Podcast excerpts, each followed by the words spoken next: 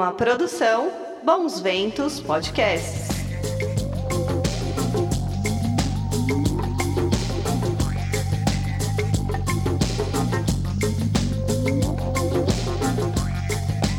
Menina e menino, tudo bem aí? Eu sou o Guto, aqui do canal Vamos Falar sobre Ufologia. E hoje aí vamos começar um projeto novo aí, né? Um bate-papo sobre esse tema que a gente gosta tanto aí com assuntos livres, né? Para a gente poder comentar aí com a participação de vocês também, perguntando. A gente tem um convidado aí super especial, que é o Arthur Neto, e hoje essa live aí a gente vai fazer em conjunto com o pessoal do Ufologia de Quintal, né? O pessoal aí que está se conectando, logo mais eles estão aí no, no ar para conversar com a gente. E aí uma semana daquelas, né, cara, com a pandemia e com poucas novidades aí sobre ufologia, né? Aquelas novidades arrebatadoras. Queria mandar um abraço aí para quem tá quem tá no online aqui no, no, nosso chat, o Vinícius Pacheco, o André Velasco, meu querido amigo André de Mogi das Cruzes, Josué Oliveira e o Giovanni Crestani. Então é isso aí, logo mais o pessoal tá aí os convidados para a gente bater aquele papo. E como é botecão, né, meus amiguinhos? Vamos tomar uma baita de uma Heineken, na é verdade? Espero que vocês. Que quem goste de cerveja também esteja tomando a sua em casa, acompanhando esse nosso bate-papo. E você que acompanha meu canal aí, eu queria dizer que eu tô preparando é, episódios novos, tá, gente? não estamos parados. Estou preparando aí um episódio especial, inclusive com o Arthur aí. A gente precisa dar uma finalizada é, sobre a Chapada Diamantina, que inclusive é um episódio que me pedem muito. Aliás, as chapadas, né? Chapada do Viadeiro também, que é maravilhoso, né, meu? Tem vários vários relatos ali, né? Aí, ó, Josué Oliveira, Observatório UFO. Porra, de Itajaí, cara, que legal. Ventania aí. Daniel Trevisan, boa noite, membros do Disco Voador UFO. Curitiba também aí, que sofreu essa semana com as com as ventanias, né, meu? Aqui não foi tão forte, mas eu vi uns vídeos aí do sul, pelo amor de Deus, hein, galera? E o seguinte, é, Teve aí um negócio que eu nem me aprofundei tanto essa semana. Não sei se vocês é, leram sobre umas luzes aí que, que, que iluminaram uma praia. Não sei se vocês ficaram sabendo disso aí. Eu vi por cima, não me aprofundei, infelizmente, nesse, nesse tópico aí, mas parece que é um negócio que foi sério, né? Que as pessoas afirmaram aí, mesmo que, que rolou alguma coisa esquisita aí. Nem sei se foi no Brasil, não sei quem, se alguém viu isso e podia falar. Aí, Giovanni Crestani, não bebo. É, Giovanni. Faz bem então. Lá lá, lá Barreto, lá, um beijão. Na próxima, já te falei, hein? Você tá mais do que convidado, hein, lá, para participar aí do nosso Botecão da Ufologia. E aí, ó, então já saúde, né, rapaziada? Pra gente começar o nosso bate-papo aí. Daqui a pouco estamos com os nossos convidados. E alguém aí viu esse, esse caso aí que aconteceu essa semana da, dessas luzes na praia? Eu vou até pesquisar aqui para ver se eu vejo alguma coisa para a gente poder conversar sobre isso no, no começo aí do, do programa, enquanto o pessoal está se conectando. É, eu fiquei sabendo aí, ufólogos tinham afirmado que era que era uma parada real mesmo. Mas também aquelas coisas, né, gente? Tem tanta tem tanta ufologia, tem tanta fake news na ufologia que, que disputa com a política, né? Quem produz mais fake news? Meu Deus. Aí o Daniel, vamos lá. Daniel, uma perguntinha. Qual a probabilidade de um cara como eu cidadão normal ter cinco avistamentos em pleno céu de brigadeiro desde 2005, mais três à noite. Luzes fantásticas fazendo movimentos impossíveis. Cara,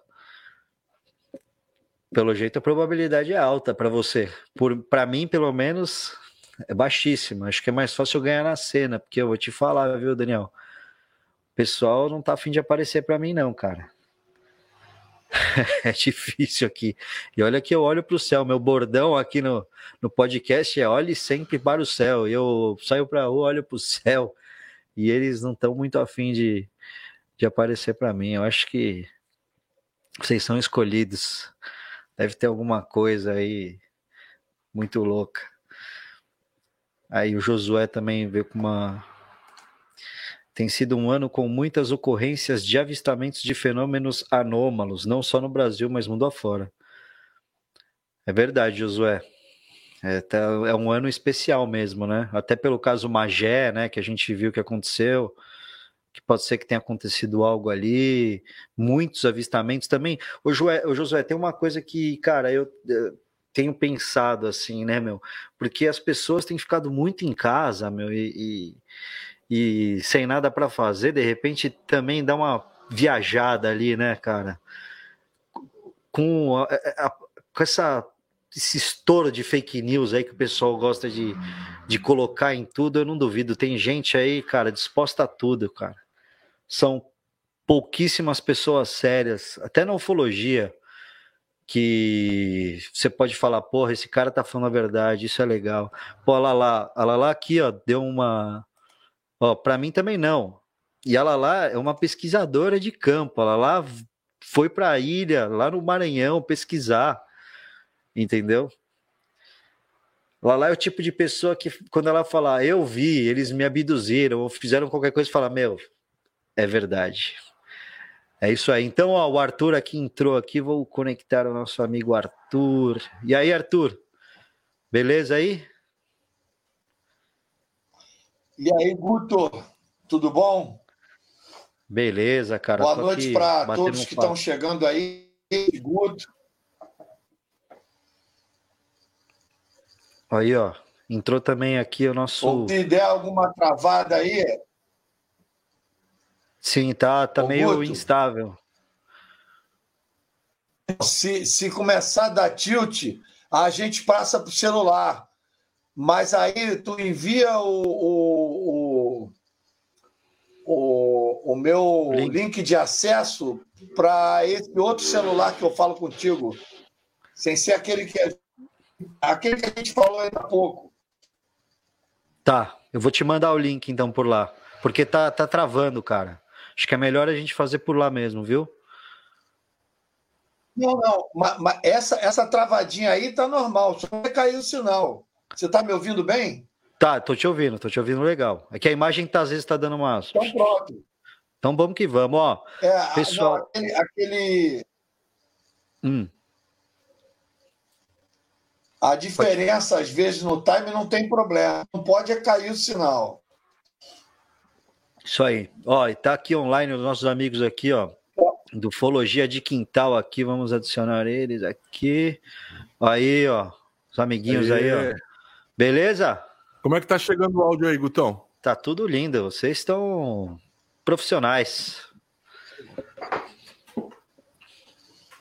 Tudo bem aí? Aqui tá chegando legal. Como é que tá chegando o nosso áudio aí? Agora, agora deu cara de boteco mesmo, hein? Aqui é o botecão, Arthur. Tá pensando o quê? Para mim tá chegando bem. Tá chegando legal aí o áudio? Tá ótimo. Eu tô tá quase ótimo. indo lá embaixo pegar minha tulipa. Ó, nós só não estamos tomando uma porque aqui no Paraná, cara, tá um frio do cacete, viu? Desculpa aí o palavreado, viu, meu? É. Ah, mas aqui também, mas aqui, ó, aí a gente esquenta. Se tá frio, a gente esquenta. Saúde.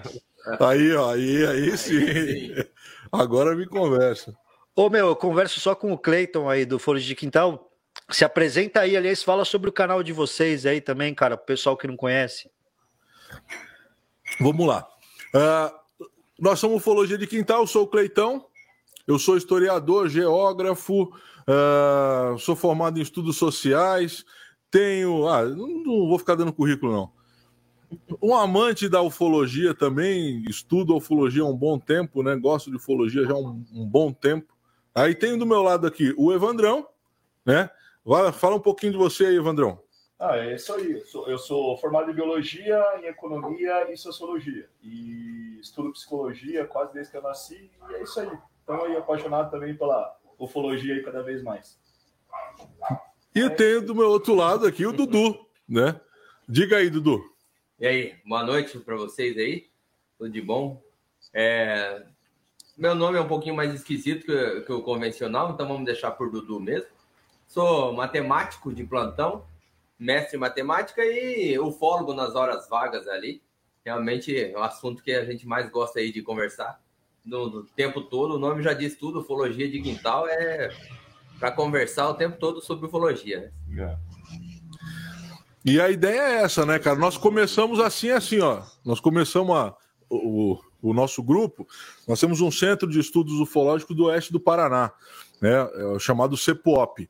Nós começamos assim, cara, trocando uma ideia e pá, e, é, e aí discutindo, né? Que a, a, discussão começa a sair fogo. Né? Acho que o Guto deve ter ouvido lá algum dos nossos podcasts lá. E tem dia que o bicho pega, né? E aí nós resolvemos gravar. Vamos gravar isso aí, vamos. E aí pá, a ideia do Dudu e começamos e fomos embora. Né? Então começou assim o nosso, nosso esquema. Bem na loucura mesmo, hein, Arthur? Bem na loucura mesmo. Legal. E Arthur? Ô, ô Cleiton, centro-oeste do Paraná abrange que, que cidades mais ou menos? Aqui, cara, ó, nós estamos aqui em Cascavel, então aqui vai ter Cascavel, Toledo, tá? Foz do Iguaçu, e aí vamos pegar várias outras cidades pequenas aqui, Cafelândia, é, é, é, que mais? Ubiratã, Corbélia. Então é aquela região próxima à Foz do Iguaçu, entendeu? Próximo ali a divisa ali com o Paraguai. Cascavel é maior. Legal. Eu passei, eu passei por Cascavel no último Foz que, que teve, se eu não me engano, foi 2017. É, eu fui para lá de carro. E aí eu passei Cascavel, é, Beltrão, Cascavel, e fomos em direção a Foz do Iguaçu. Foi uma aventura, vinte e poucos dias na estrada. E co como é que foi? Como foi a volta? Fala aí, Arthur. Agora, a próxima vez. A, a próxima a, vez que você vier para cá nós... agora. É... Próxima vez que você vier para cá, você já tem onde ficar, cara. É. Beleza, beleza. Próxima, próxima vez você já baixa Eu aqui no nosso tenho alguns amigos em Cascavel, pô, pode ser um prazer. É isso aí. Beleza. Hein, o... Mas aí o Guto eu... quer que eu conte uma história é. que eu não conto para ninguém. Mas eu vou abrir aqui para vocês. Conta aí, Arthur. Não, a gente, a gente fez uma verdadeira aventura. Nós saímos é, uma semana antes do Foz, o último Foz, de carro, São Paulo, Paraná, dormimos em registro. No dia seguinte, descemos para Morrete, para uma estrada maravilhosa que desce a Serra do Mar, uma estrada belíssima. É, passamos por Morrete, comemos lá o barreado e tal. Seguimos viagem, nós íamos para a Ilha do Mel, mas aí nós desistimos. Seguimos caminho, fomos pernoitar em Joinville. E aí no dia seguinte, Ville, atravessamos, batido Floripa, e fomos embora para o Sul, fomos parar em Tramandaí. Fomos até Tramandaí. E aí ficamos cinco dias em Tramandaí, casa de um amigo na beira da praia, pesquisando vários casos de ufologia que a gente encontrou lá. É, de, é, colhemos alguns depoimentos. Eu nem sabia, depois eu vim descobrir que Tramandaí é um, é um, um point de avistamento muito intensos né, do litoral paranaense, litoral do Rio Grande do Sul. E aí, no, um dia após a queda do, do avião da, da Chapecó, nós partimos de Tramandaí, atravessamos o Rio Grande do Sul, subimos Santa Catarina, é, seis horas da tarde, nós estávamos almoçando em Chapecó, um dia após aquela tragédia. E aí é, dormimos lá, a cidade estava uma tristeza muito grande. Fomos dormir em Risco Beltrão e no dia seguinte tocamos o barco para Foz do Iguaçu praticamente direto. E, e saída. Aí passamos o, a semana inteira no, no UFOS, confraternizando lá com os amigos, assistindo as palestras. Fomos à Argentina, passeamos bastante. Quando acabou o FOS, nós voltamos. Aí voltamos Londrina, Maringá, e a nossa referência era Avaré, porque Avaré é a primeira cidade da fronteira ali, Paraná, São Paulo, é, é a primeira cidade de São Paulo, bem na fronteira. A nossa referência é Avaré, porque nós íamos dormir em Sorocaba, na casa do Marco Aurélio Leal, Marcão, e a gente já tinha mapeado tudo no Google já sabíamos a hora que íamos chegar, quantos quilômetros, tudo mapeado. Quando chegou na fronteira com o Paraná, é, faltava, a gente viu uma faltavam 44 quilômetros para chegar em Avaré. Nós calculamos que chegaríamos a Avaré em 40 minutos e Sorocaba seriam mais 202 quilômetros. E aí tocamos viagem. Só que nós estávamos numa estrada maravilhosa, mega bem sinalizada, asfalto tapete e tudo de primeira qualidade, caindo à noite e já com aquela, ó, daqui a pouco estamos entrando em Avaré. Meus amigos, nós nunca chegamos a Avaré. Eu não entrei para lugar nenhum, eu não fiz nenhum atalho, eu não peguei nenhum retorno. Eu simplesmente segui em frente. Quando a gente deu por, por si, nós estávamos numa estrada completamente diferente, não tinha acostamento, buraco a dar com pau, aqueles pedaços de asfalto que formam aquelas falésias nos buracos gigantes gigantesco, a mata entrava por dentro da estrada, a, a, as árvores e o mato. Se furasse pneu, se estourasse um pneu, não tinha acostamento para trocar pneu. Detalhe: não passava carro nenhum, só passava caminhão em comboio de a cada meia hora, a cada 40 minutos, em média nós ficamos nessa sem entender absolutamente nada, dirigindo uma hora e meia em total tensão, sem saber, mantendo aquela esperança, daqui a pouco vai chegar a Varé. E a Varé nunca chegava. Resumindo a história, nós, depois de uma hora e meia naquela estrada terrível, nós conseguimos achar um, um, um projeto de posto de gasolina, porque não tinha cobertura, não tinha cor, não tinha nome, não tinha nada, só tinha uma bomba. E aí tinha um camarada lá, a gente encostou já à noite, a gente encostou e eu fui perguntar ao cara, porque não tinha sinal para olhar para olhar é, GPS, Internet, não tinha nada. Eu fui perguntar onde é que nós estávamos. Hã? Aí eu fui perguntar onde nós estávamos. E aí eu, eu, eu falei para o cara, ó, eu, a gente está indo para Avaré. Aí o cara começou a rir. Aí eu falei, o senhor está rindo por ele. falou, Avaré já ficou para mais de quilômetros para trás. Eu falei, ué. Aí fui olhar no mapa de papel que eu, eu sempre uso mapa de papel no carro. Nós estávamos, mas eu perguntei por que nós estamos. Aí ele falou: vocês estão em Angatuba perto de Pirapitinga, um negócio. É, Pirat... Hã? Perto de uma cidade mais conhecida, se eu não me engano, chamava Pirapitinga, um negócio assim. Piratininga. Aí que eu fui olhar Angatuba, era uma, uma estrada completamente diferente daquela inicial, original, onde nós vimos a placa de 44 quilômetros para Avaré.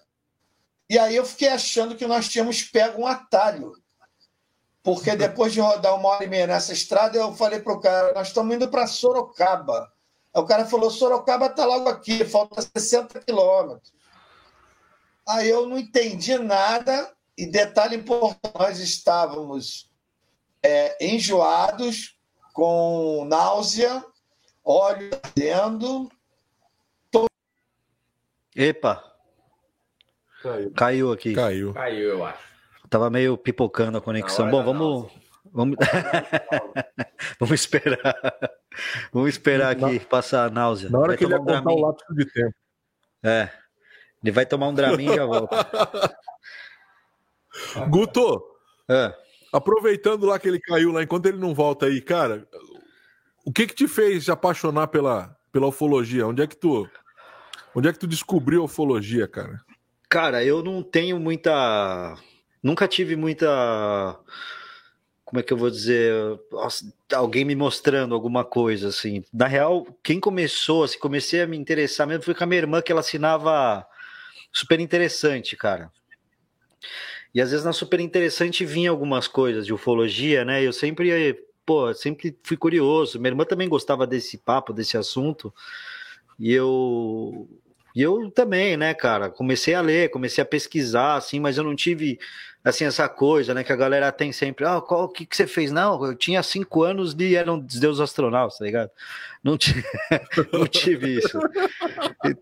Eu- Viu então, meus primeiros hieróglifos com cinco anos, ele já traduziu, É. cara.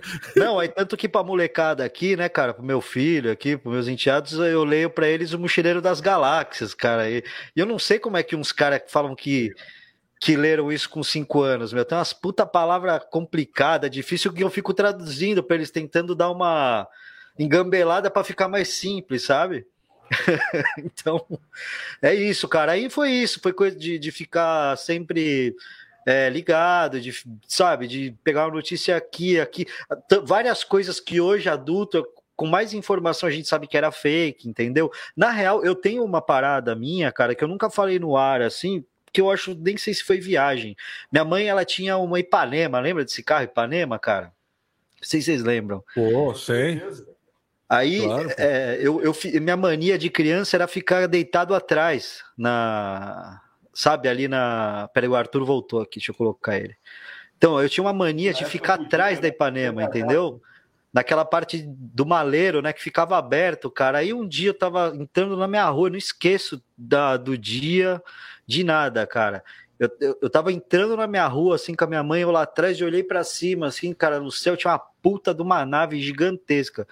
Só que eu não sei se era viagem minha, tá, assim, não é um negócio que, porra, eu vi assim, eu lembro de todos os detalhes da nave, não sei o quê. É uma coisa que pode ter sido uma viagem de criança, é por isso que eu nem conto, entendeu? Alguém fala, você já viu alguma coisa? Eu falo, mano, não já vi coisa estranha, mas eu não vi, não, não posso afirmar. Não tive um negócio assim, tipo o Arthur na Serra da Beleza, que ele viu um, porra, uma luz perseguindo um carro, cara, entendeu? Essas coisas. Eu, eu nunca tive, infelizmente, né? Ô, Arthur, termina a história aí, meu, que você estava contando. É, agora que é. Assim que deu a náusea, você caiu aí. Vamos. Não, Viu o que mas aconteceu é agora, seguinte,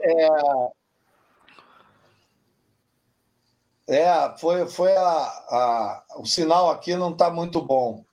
Se cair de novo, a gente passa o celular. Mas ah, só para concluir, quando nós chegamos em Sorocaba, estava planejado já pela distância, tudo no, no GPS, que nós chegaríamos uma e meia da manhã. Nós chegamos meia-noite meia. Nós chegamos com uma antecedência. E aí eu fui ver no GPS o local que a gente estava. Ele não era um atalho, ele era 37 quilômetros mais distante. E aí o Marcão olhou para a nossa cara, sem a gente ter falado nada para ele, ele olhou para a nossa cara e falou assim: vocês estão esquisito pra cacete. E a gente nem tocou no assunto. Na, na hora de dormir é que eu falei: não, eu vou fazer essa conta. Aí eu fui fazer a conta. 40 faltava para Avaré, mais 202 de Avaré para Sorocaba, mais os 37 que a gente se perdeu. Sei que dava um total de 283 quilômetros. Aí desconta os 60 do local onde a gente se deu conta que faltava para chegar a Sorocaba 223 quilômetros, ou seja, nós rodamos 223 quilômetros em uma hora e meia. Isso não existe. Isso não é possível.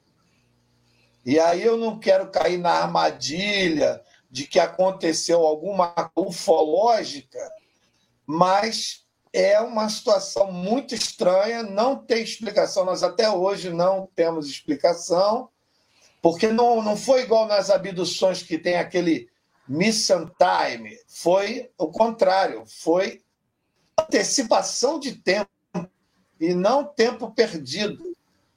E, e tudo temática.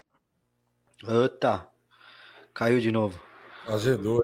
É, vamos ver se ele vai ir no celular, vai estar tá melhor. Eu não sei qual de vocês aí que. É, desculpa, que é da matemática aí. Ela lá mandou uma pergunta aqui, se vocês já. Já viram esse tema? É o nosso amigo matemático que tem a dizer sobre a matemática dos Umitas. Você já viu alguma coisa sobre isso ou não? Não, não? Conheço, cara. Não Então a Lala, a Lala já. Ó, eu, nem, eu nem falei com vocês, mas eu já convidei ela lá pro próximo, viu? Fechou, pô. Fechadéssimo. Lá, lá tem muita história legal, cara. Esse negócio do Arthur aí é muito louco. Ele me falou uma vez, eu nem sabia que ele nunca tinha falado em público, mano. Puta saia justa. Sou um merda mesmo, né, cara? Caralho. Não, e a loucura é, cara, de ter acelerado no tempo aí, né, velho? É. Doideira, não foi um lápis, o cara acelerou, mano. Pois é, me fala vocês aí, como é que vocês começaram a, a curtir esse tema? Por quê? Como é que foi? Começa aí. Vou começar. Cara, eu comecei. Eu comecei com era o Deus astronauta mesmo, só que eu não tinha 8 anos nem 5, né? Foi lá na década de 80, sei lá, devia ter uns 15, 16 anos, mais ou menos aí, né? É quando, quando eu conheci essa, essa, essa, esse livro, conheci através de um amigo meu, né? né? E, inclusive, eu tenho a 26 tiragem, que é de lá de 76. Então eu tenho ela. Eu perdi a oportunidade de, de ser autografada pelo Eric quando ele veio aqui, né, cara, por conta do trampo. Mas foi essa literatura também, cara. Quando eu comecei a ver ali os, os furos que tinha, né, cara, o negócio me endoidou, fiquei doido. Alguma coisa tem nisso aí. E outros casos aí, depois que a gente começa a estudar, né? Olha o Arthurzão aí, voltou. Voltou, Arthur. E aí, Arthur?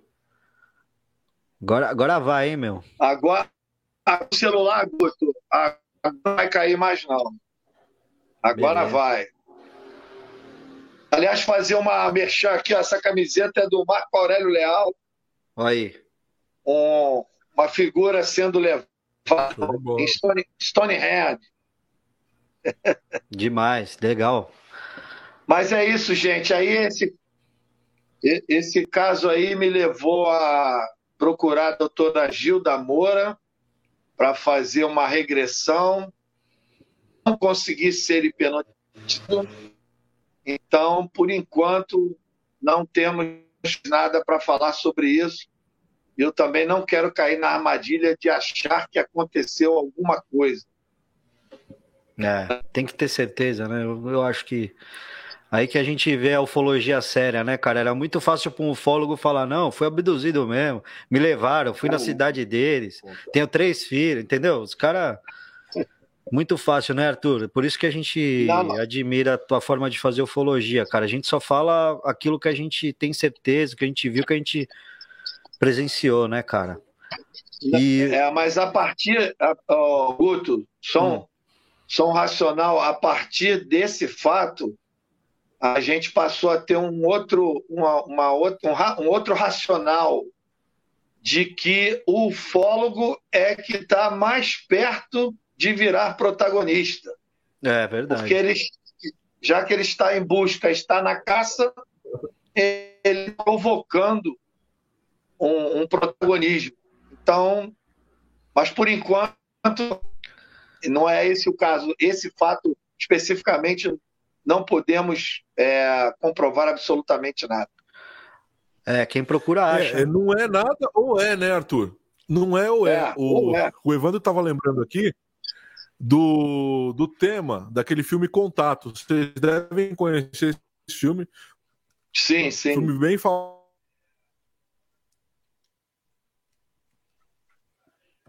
Eita, caiu. Agora foram eles. Hoje tá. Hoje tá, tá dureza a internet. É os ventos, é os ventos. É, eu acho que essa tempestade eletromagnética que está aí no litoral sul, ele, ela está chegando até aqui no Rio, aqui está tudo. Está chovendo, está embaçado, está ventando, está frio. Então, Arthur, você ficou dizer... sabendo alguma coisa dessas luzes aí que da, da praia essa semana que falaram aí, cara? É, Uma eu fiquei sabendo, mas eu não, não me aprofundei em, em, em, mais informações, não.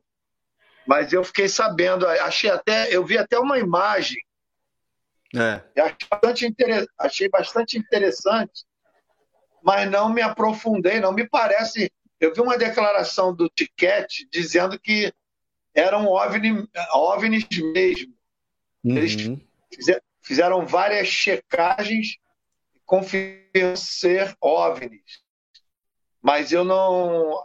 Parecia uma imagem bem bonita, né? É, inclusive eu tô, eu vou procurar aqui, vou ver se eu consigo colocar aqui pro, pro pessoal dar uma olhada, uma imagem bonita demais, cara.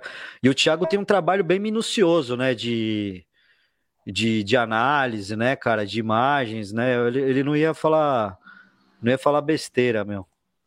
Olha, o pessoal é, é voltou aqui. Aê, Voltamos. caiu também você. Agora foi a vez de vocês caírem. É. Não, porque eu achei assim, né, cara? É ruim só o Arthur cair. Então, pô, vamos ser unidos. A gente não pode ser desunido.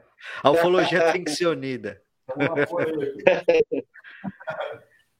Cara, o, teve um papo aqui, ó, o Vinícius até perguntou de um caso, e eu lembrei de outro caso que eu não sei se vocês já, já leram sobre, que eu acho demais, é um dos casos que, se for verdade, para mim é um dos mais foda assim da ufologia, o Vinícius falou, teve um caso assim com um avião nos Estados Unidos que percorreu uma distância impossível em pouco tempo. O caso que eu sei, eu não sei se é verdade, é no México, nos anos 70, de um, de um, de um piloto eu sempre, inclusive quando eu, eu, fazia umas lives no Periscope, que onde foi começou essa ideia do vamos falar sobre ufologia, que até o André aqui, o Velasco, ele participava. Eu sempre falava desse caso, cara, que para mim, se esse caso for verdade, assim, se realmente rolou, é um dos casos mais impressionantes, que é de um cara que ele estava na escola ali de aviação e ele foi fazer um voo ali de um voo tipo, o cara decolou aí em Congonhas, para quem conhece São Paulo, ia dar uma voltinha ali de meia hora e pum, baixar de novo o exercício. E aí, cara, o cara ele, ele de repente sumiu do radar, ele tinha não tinha gasolina para fazer um, um grande percurso de, de, de, avião. E a hora que, que ele apareceu no radar, ele tava, mano, em Cancún, ou não, Cancún ou na onde foi o Chaves ali, caramba, esqueci o nome da praia lá que foi o Chaves. Enfim, ele estava numa daquelas das, das praias ali, cara, que é longe pra cacete da cidade do México, entendeu? Que o cara não ia conseguir Acapulco. chegar. Acapulco, isso. Que ele não ia conseguir chegar com o avião que ele estava, ele não tinha nem autonomia de voo para fazer isso. E quando ele voltou, o, o quem estava na torre ali de voo, é, o cara começou uma puta voz meio robotizada falar com o cara da torre. Inclusive tem no YouTube, tem um documentário sobre esse sobre esse caso e tem esse vídeo com, com a voz do cara, não, a gente é de uma raça não sei da onde, a gente faz não sei o quê, bababá, babá. Bom, aí falou com o cara, o cara da torre ficou perguntando umas coisas. Beleza, o cara pousou o avião, quando ele pousou o avião é como se ele não tivesse andado de avião, porque a, a a gasolina estava cheia ainda, o cara não lembrava de porra nenhuma. Imagina, o cara acordou ali, ele estava em cima do mar, ele falou, porra, era pra eu estar aqui em Acapulco, aqui, vendo, vendo Chaves, porra, acordei, sabe? Então, meu, é um caso assim, esse caso, assim, falam para mim, meu, é, qual é o caso mais maluco da ufologia? Para mim, caso Varginha, ao concurso, Pelé, né? E depois, para mim, esse caso do México. Não sei se vocês já ouviram falar desse caso aí. É, esse sim, caso sim, é tem, famoso. Tem, tem, vários casos, né? Sim. Fala aí, Arthur. Não, esse caso aí é famoso, é um clássico, né? Esse caso. Agora, uma coisa importante que eu acabei de lembrar, você mencionou, eu lembrei. é, nós também checamos essa gasolina e ela baixou, só que ela não baixou do que deveria ter baixado. A gente continuou com gasolina durante muito tempo, só fomos botar gasolina no dia em São Paulo. Então, quer dizer, é, baixou, mas não baixou tudo que deveria ter baixado, né? Não. Então, é um dos mais um dos componentes que a gente que entrou na, na história, né? Nessa história. Sim. E um é, último é, detalhe. 260 quilômetros é chão, né, cara? Não é pouca Porra. coisa, né? É, exatamente. Isso. E, e depois nós conferimos com o Marcão, é, tempos depois, aquela região, Angatuba, Pira, é, Ita, Itapetininga, lembrei o nome agora, o nome exato é Itapetininga. Essa região de Angatuba, Itapetininga, é, é uma região de altíssima incidência de UFOs. Tem relatos, tem pesquisa lá, inclusive tem referências do próprio Exército já ter ido investigar alguma coisa lá naquela região. Então agora a gente vai ficar só na, na boa lembrança dessa, dessa aventura aí. Certo. O, e vocês aí, meu, vocês tiveram algum caso aí que vocês se, se encontram aí? Não sei se vocês fazem vigílias juntos. Tem algum avistamento que vocês destacam de vocês? Legal. Como é que foi? Cara, Fala eu aí. vou deixar isso aqui. Eu vou deixar essa para o Dudu aqui, para o meu amigo matemático, né? Que para ele falar sobre a primeira experiência dele, a primeira vez que ele teve um avistamento. Vou deixar para o Dudu aí, ele, eu sei que ele é um cara meio tímido, mas vou deixar para ele. Fala aí, Dudu. É, eu confesso, né? Cara, o que, que, acontece? O, o, o Clayton, né? E tem o nosso um outro colega nosso aí, o, o Ozzy, que faz parte do nosso grupo e tal. Tá bem até nerfado agora, não pode, não pode vir e tal. Mas eles já estavam há mais tempo aí é, estudando e tal, a ufologia, e eles estavam há mais tempo já fazendo observações, né? E aí, assim, eu sempre, é, eu, eu, não sou um estudioso da ufologia, não posso dizer que sou um mestre da ufologia e tudo mais, eu sou mais um curioso, né? Que estou aqui junto com, com a galera e sempre lia aquilo que eu posso, os, os, casos e tal. E aí eles um dia me convenceram, falaram, não, Dudu, você tem que ir com a gente fazer uma, um avistamento. E aí eu, eu sou daqueles que crê sem estar tá crendo necessariamente, entendeu? Eu crê, mas se eu não ver nada, eu não eu vou deixar naquela. E aí eles me convenceram, fomos fazer o avistamento, chegamos lá no local lá do, do avistamento, do, do, avistamento, vamos fazer observação, observação né? né? No avistamento é só se tivesse muita sorte. E, e a gente ia lá e tal, olhando para as estrelas, e aí juro pra, juro pra vocês que eu tava assim, né? Tipo, ah, é, vou ver nada aqui, e por dentro tranquilo. E daí, eles, esses dois aqui falaram para mim, é, esse, esse aqui, né, e, e o Watts falaram para mim assim Doutor, fica olhando bem as estrelas, olha bem certinho, vê tudo não sei o que, acompanha, que você, cara, com sorte vai, você vai ver alguma coisa. e aí, do nada, bicho, eu juro pra você, eu tava olhando para um conjunto de estrelas assim, já tava decorando já a posição delas assim e tal. É, uma das técnicas que, que, a, que, a, que a gente usa quando chega para fazer uma observação é mapear, ver onde está cada estrela, ver como é que está o céu, aquele negócio todo, e depois né? A partir disso aí, ver o que, que tem de anormal. E aí, o que acontece? Eu, olhando ali para um ponto fixo e tal, dali a pouco um orbe aparece, né? Do nada, mas assim, muito do nada. E assim, ele não. É, é, é assim, eu já vi várias vezes satélite, né? Já vi outras coisas e tal, que são naturais, então. A hora que a primeira, o primeiro impulso foi, não, deve ser algum satélite, deve ser alguma coisa. Mas o, o movimento dele era completamente estranho, né? E, a, e ele piscava de uma forma. Ele que, pulsava, ele né? Pulsava, né? É isso. Era uma ele, ele, ele, fazia uma pulsação que era muito, muito diferente. Era muito diferente, era uma coisa que eu nunca tinha visto. E, e aí, realmente, assim, e aquilo foi. E ele foi indo de um lado para o outro, assim, do nada, e daí a pouco ele sumia. E ele aparecia de novo, assim, tal. E, e assim, Na hora, eu tomei um susto, mas eu segurei na blusa desse aqui, eu falei, ó, meu Deus do céu, aquilo quase saiu o coração pela boca. Eu falei, cara, eu não tenho certeza se eu, se eu tô pronto para isso, não. não vou mentir, cara. Não, assim, é, realmente, depois eu, eu fui no outro dia para casa, fui, é, eu fui pensando naquilo e tal, eu fui tentar achar um, uma explicação lógica para aquilo. Eu falei, não, de repente foi o susto, o momento do impacto ali e tudo mais, mas eu não consegui, cara. E olha, eu procurei e realmente não achei nada que, que pudesse me explicar aquilo. Não era, literalmente não era um satélite, que satélite eu já vi, vejo, observo facilmente, né, observação, é, até porque o horário também não condizia com o horário que a gente vê, geralmente, satélites, né, e foi, foi, um, foi um sustinho bom, assim. Foi, um foi tenso, foi tenso, foi tenso. É aquela, é Porque aquela ele coisa, veio, né? Ele veio vindo de frente, assim. Então, quando o, o Dudu avistou, que ele quase arrancou meu braço, ele vinha de frente. Então, ele veio de frente e aí ele veio crescendo, né, cara? Porque você vê ele lá embaixo, ele veio crescendo. Chegou a certa altura, que ele já estava já com um tamanho considerável, né, de proximidade, aí ele tomou uma direção. E aí, quando ele tomou essa direção, ele começou a pulsar. Então ele pulsava, ele não piscava, cara, bem diferente mesmo.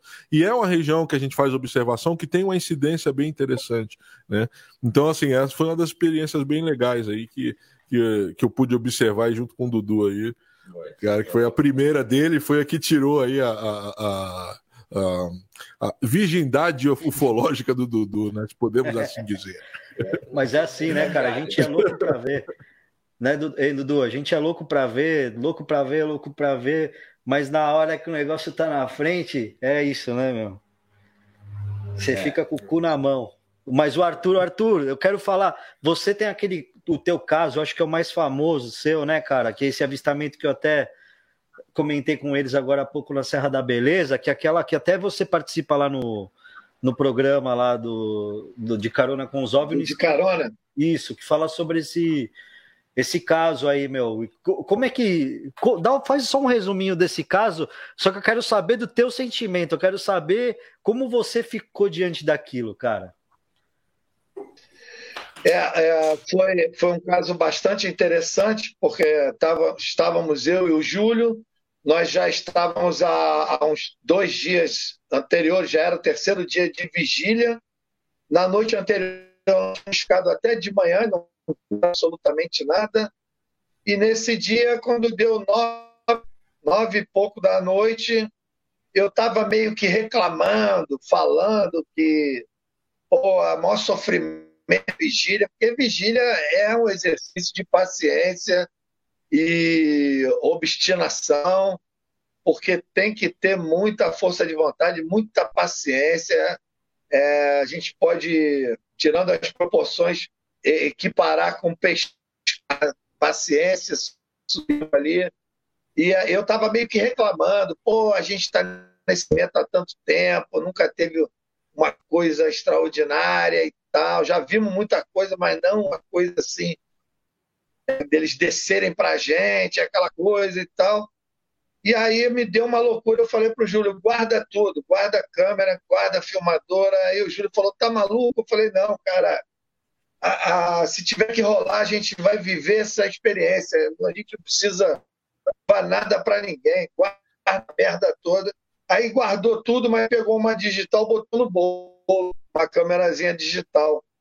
E aí, cara, por incrível que pareça, aquelas coisas que não dá para explicar. 15 minutos depois, começou a, tipo, relâmpago, mas não era relâmpago, o céu estava estrelado, lindo, aqueles clarões gigantes, nós contamos cinco clarões, e aí uma hora lá, o Júlio olhou para o lado e falou, olha lá, meu. Eu olhei, cara. Você imagina uma luz de solda, aquela coisa de solda branca, quase azulada, só que de 60 metros de diâmetro. Imagina uma solda de 60 metros de diâmetro, uma coisa assim pegava a montanha, a estrada e abaixo da estrada no, no, no, no restante da montanha.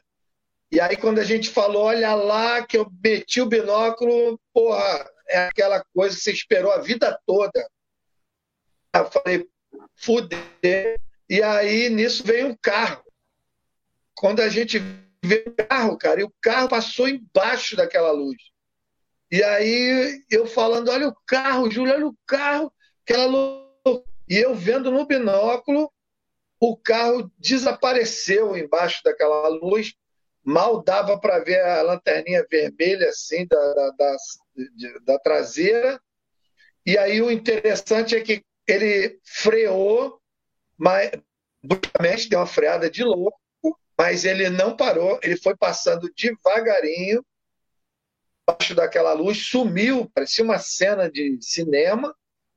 E aí, quando ele saiu do outro lado, assim, no perímetro da o cara disparou com uma estupidez. Eu pensei que ele ia capotar, que ele ia cair do penhasco, que ali é o topo da serra, tem um penhasco ali de, sei lá, 200 metros de altura. Eu pensei que ele ia sofrer um acidente grave, a estupidez, a aceleração que ele colocou no carro. Eu achei que ele, a, a, o sentimento que passou foi pânico, na hora eu até falei, eu falei, o cara tá se cagando todo e tal. E nessa hora o Júlio chegou e falou, eu vou fotografar. E quando ele falou, vou fotografar, ele meteu a mão na máquina. Quando ele meteu a mão na máquina, a luz apagou. Aí apagou. Aí, mas eu no binóculo eu vi que ela não apagou totalmente. Um pontinho assim, fez um travelo e um ponto vermelho. Aí eu falei, tá lá, tá lá, tá lá o tempo todo no binóculo, narrando para ele. Aí eu falei, tá lá, tá lá. Aí eu lembrei que a gente tinha falado que não ia fotografar. Aí eu bati na mão dele e falei, guarda essa merda. A gente falou que não ia fotografar. Quando eu bati, ele guardou no bolso do casaco. A luz voltou com tudo. aquela coisa. Porque é o impacto de quando a luz já, já é impacto.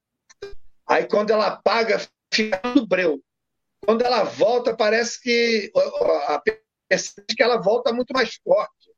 Eu não sei exatamente se foi isso, mas a percepção que nós tivemos é que ela voltou a nós e voltou muito mais forte. A, a, a, a, gente sempre achou que nós estávamos entre 800 a, metros a um quilômetro de distância desse alvo.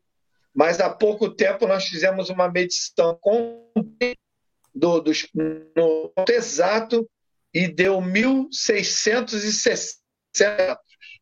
Ou seja, nós estávamos a 1.660 metros, nós nos víamos ilados, nós tivemos conjuntivite, o meu óculos me protegeu, eu estava com binóculo também, devo ter tido um nível de proteção razoável, o Júlio estava de cara limpa, ficou com o olho inchado, enorme, no dia seguinte, tapado de remédio, teve que ir para o oftalmologista. a primeira pergunta que o oftalmologista fez para ele: o senhor fez solda sem óculos de proteção? Porque provavelmente o nível de pressão dos olhos dele era o mesmo nível que o cara está acostumado a ver no caso de uma solda sem proteção, provavelmente. E o grande detalhe que foi mostrado em vários programas aí no De Carona com OVNIs, a máquina dele nunca mais funcionou, a, digital. Perdeu uma digital de mil e poucos reais, nunca funcionou. E, e como o Guto perguntou, o sentimento foi de muita euforia, muita emoção, e aí traiu a pesquisa. Nós não agimos como pesquisadores. Se nós fôssemos agir como pesquisador, nós teríamos que ter ido atrás daquele cara do carro, nós teríamos que, no mínimo, ter ficado a noite toda naquele mesmo, porque eles estavam na região. Poderia rolar outras coisas, não, não quer dizer que tudo acabou ali, e, e, nós não fizemos nada disso. Nós ficamos numa euforia, numa loucura, não parava de falar. E, e, e aquele, aquele comentando, cada um viu um detalhe diferente. E aí, depois de uma meia hora lá de euforia, que a gente viu que não ia rolar mais nada, eu falei, meu amigo, eu quero é tomar uma cerveja, eu não quero ver mais porra nenhuma, vamos embora. E aí agimos completamente ao contrário do que o pesquisador agiria E fomos embora. E aí nós só foi cair a ficha desses detalhes de ter ido atrás do cara. Esse cara procura ele há seis anos que a gente procura esse cara, há sete anos. O que aconteceu foi dia 3 de agosto de 2013. E, e ainda tivemos um, um complemento na saída da fazenda. Antes de ir embora, eu comecei. Eu falei: venham para cá, nós estamos aqui. E o Júlio, não, não, não chama, não. Eu não estou preparado. Eu, é, aí eu falei, não, também não estou, mas eu quero ver. E aí, quando nós estávamos saindo da fazenda, tem um bosque que antecede a porteira da fazenda. Eu parei o carro, o Júlio saiu, abriu a porteira para eu passar com o carro. Quando eu fui passar com o carro, cara, esse mesmo carro, ele já é veterano, esse carro, mesmo lá da viagem esse carro, na, quando eu fui passar com o carro, nós sofremos uma pancada e um estrondo, e um, um o carro chacoalhou e, e estrondo, aquela pancada pela porta do carona, e as duas rodas da frente saíram do chão. O carro deu um solavanco, como se alguém, alguém tivesse abalroado a gente. E aí o Júlio, o que, que é isso? E eu, o que, que isso. E, e, os dois com lanterna olhamos o carro inteiro, não tinha um real na poeira, não tinha um dedo na poeira, não tinha um amassado, não tinha nada. Aí começamos a pensar que era uma onça que levantou o carro com a força. Será que era um veado campeiro, que lá tem aqueles veados, aqueles gamos? Já vi passar na frente do carro de madrugada aqueles veados campeiros, e eles são grandes. Aí eu falei, será que não passou um viado campeiro por cima do carro? E falei, que viado campeiro, cacete, não sei. E, e, e nós fomos para a cidade no caminho, nós paramos umas quatro vezes para investigar o carro todo de lanterna, porque nós ficamos inconformados do que gerou aquela situação. E a única conclusão ufológica que a gente pode ter chegado é que eu, eu não chamei, provavelmente eles vindo na nossa direção, apagados ou em modo invisível, que seja, porque sabes que eles têm essa, essa tecnologia, e quando chegou próximo da nossa posição, eles devem ter disparado a, as propulsões para ir embora, porque depois a gente intuiu que aquele choque é o tipo do choque seco de igual se ouve nos filmes quando entra no, no, em, em, velocidade de velocidade da luz, essas coisas. Né? A mesma explosão que um caça F-15 dá quando ele dispara na velocidade do som. Então aquele pá, aquelas, aquele, aquele deslocamento de ar então, a, a, usando bastante da imaginação, é a única explicação ufologicamente razoável que a gente encontrou. Não teria outra explicação para o que aconteceu com o carro. Aí fechou com chave de ouro. Fomos para a cidade. Quem nos encontrou falou: esses caras estão tudo malucos. A gente já desceu naquela energia braba mesmo de. Sabe quando você fica rindo à toa? Eu, eu, eu era sorriso de orelha a o tempo todo assim, não desmanchava o sorriso. Tipo assim, que loucura, eu não quero sair nunca mais dessa, dessa energia, entendeu? Então foi, foi muito louco, foi muito louco. O Arthur, eu achei aqui o, aquela imagem, vou ver se eu consigo colocar aqui para o pessoal ver, daquela foto lá que a gente estava falando do, do Tiago. Vamos ver aqui. É, a imagem é muito bonita. Vamos ver se vai rolar aqui, cara. Eu nunca fiz isso. Aqui, ó, moradores. Isso aí parece que foi entre Santa Catarina, dá para ver aí? Santa Catarina e Rio Grande do Sul, ó. Ah, bacana essa imagem, cara.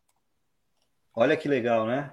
Então. É, é como se, é como se a, a, a nave ou as naves estivessem nas nuvens jogando faixa de luz para baixo. Sim. Aquela luz sólida, Aquela luz sólida É, lá do General essa- Show, lá atrás, hein? É, essa famosa luz sólida. Né? É, meu, coisa esse nessa quarentena aí, meu, tá acontecendo umas coisas diferentes, né, gente? Não dá pra negar. Agora, o Guto, o Guto, aproveitando que a gente está num papo de boteco aqui, ufológico, o Cleiton falou em luz sólida.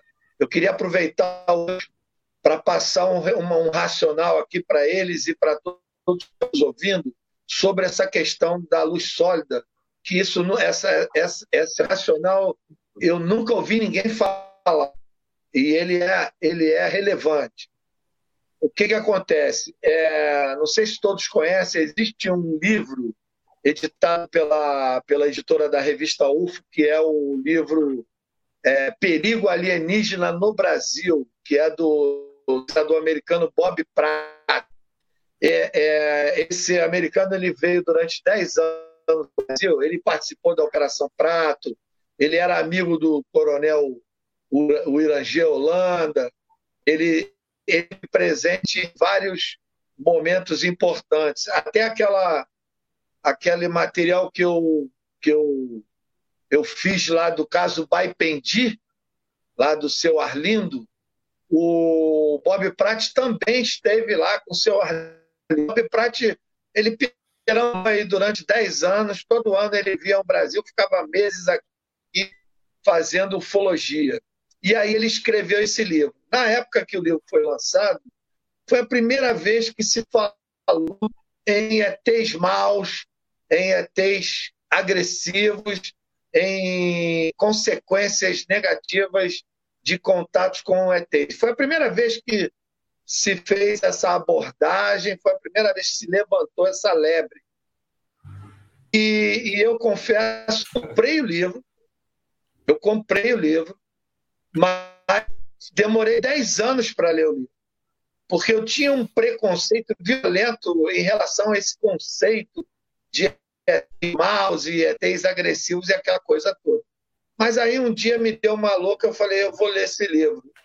E aí eu me arrependi de não ter lido antes. Esse livro, para quem não conhece, quem quiser aprender de pesquisa de campo, esse livro é uma verdadeira aula de pesquisa de campo de, da, dos confins do nosso país. Ele rodou do norte, nordeste, pelo interior de Minas Gerais. Eu, em uma das minhas andanças pelo Rio das Velhas, na região de Santana do, do Pirapama, em Minas Gerais, eu fui recebido numa fazenda de uma senhora que hospedou o Bob Pratt, uma região riquíssima do fenômeno UFO. Rio das é realmente uma experiência em Minas Gerais sobre o fenômeno UFO. Pois bem, contando isso tudo para vocês entenderem, e aí eu fui ler o livro. E realmente o livro é, ele é bastante assustador no sentido de que eu não sei se por acaso ou não sei por preferência, mas o Bob Pratt, 80% dos casos que ele conta no livro são casos em que as pessoas de alguma maneira sofreram agressões, tem casos de, de óbito, casos de pessoas que perderam o movimento dos braços, das pernas, casos de pessoas que ficaram cegas. É, realmente é um livro que traz uma percepção negativa sobre o contato com os ETs. Ele conta no livro mais ou menos, não lembro bem, mas mais ou menos um, uns 50 a 70 é, casos mencionados no livro. E só que aí eu comecei, a leitura, comecei a perceber um ponto comum. E qual era, qual era o, qual era o comum? O ponto comum é o seguinte: todas as pessoas dos casos que ele relata no livro, que sofrem consequências físicas graves, todas, sem exceção, elas estavam tentando fugir do fenômeno. Elas estavam tentando fugir das naves. Muita, muita, é, na maioria das vezes, as naves sobrevoando baixa altura, seguindo esses protagonistas, e essas pessoas, em teoria, estavam fugindo daquela luz, daquela luz sólida e fugindo das naves. E elas tiveram problemas de saúde sérios. Agora, o contrário também é verdadeiro. As pessoas que não fugiram, que por alguma razão ou outra, por paralisação de medo, se acabaram sendo levadas pela luz ou a, a, como é que se diz, rodeadas pela luz, não sofreram absolutamente nenhum problema físico.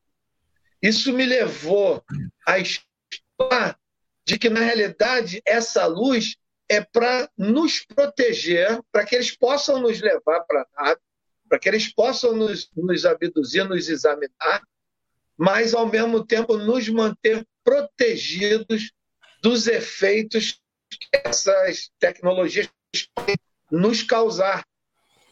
Então, é, ficou esse, esse, esse desafio de, de checar é, aí teríamos que analisar muitos casos para poder estabelecer parâmetros para confirmar essa informação. Ou seja, as pessoas que foram envolvidas pela luz, levadas ou não para dentro da nave, elas foram devolvidas independente do trauma de terem sido levadas e terem sido levadas dentro dessas naves, elas foram devolvidas sem nenhum problema de saúde, sem nenhum problema físico. E as pessoas que não, que fugiram, que não se deixaram envolver por essa luz e que estiveram muito próximo da tecnologia dessas naves, tiveram consequências graves.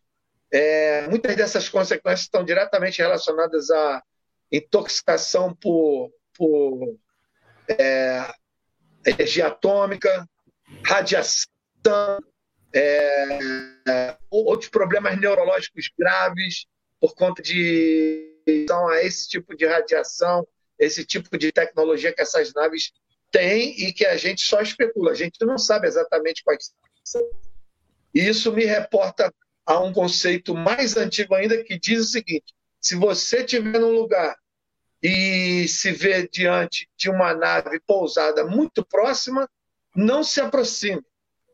É não se aproxime, proteja os olhos, porque você pode inadvertidamente sofrer consequências graves na sua saúde. Então fica aí esse, esse é. levantando essa lebre aí. Não, isso aí, Arthur, isso é bem interessante, cara. Por quê? O que, que vai rolar com isso aí, entendeu?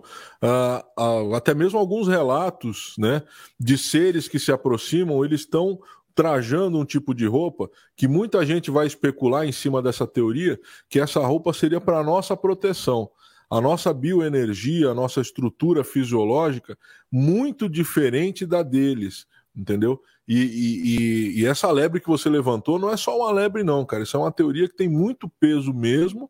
Tá? Por quê? Porque quando nós falamos dessa tecnologia, dessas naves, né, desse contato, o que que rola? Os caras que foram de livre e espontânea vontade, os caras que foram convidados ali, e nós temos inúmeros relatos sobre isso aí, esses caras, eles acabam sendo protegidos. Uh, a gente tem alguns relatos que o cara toma alguma coisa, tá? Que o cara ó, toma isso aqui, bebe isso aqui, fica de boa aqui, tranquilo, não vai acontecer nada, fica de boa. Então, eles tomam algum cuidado.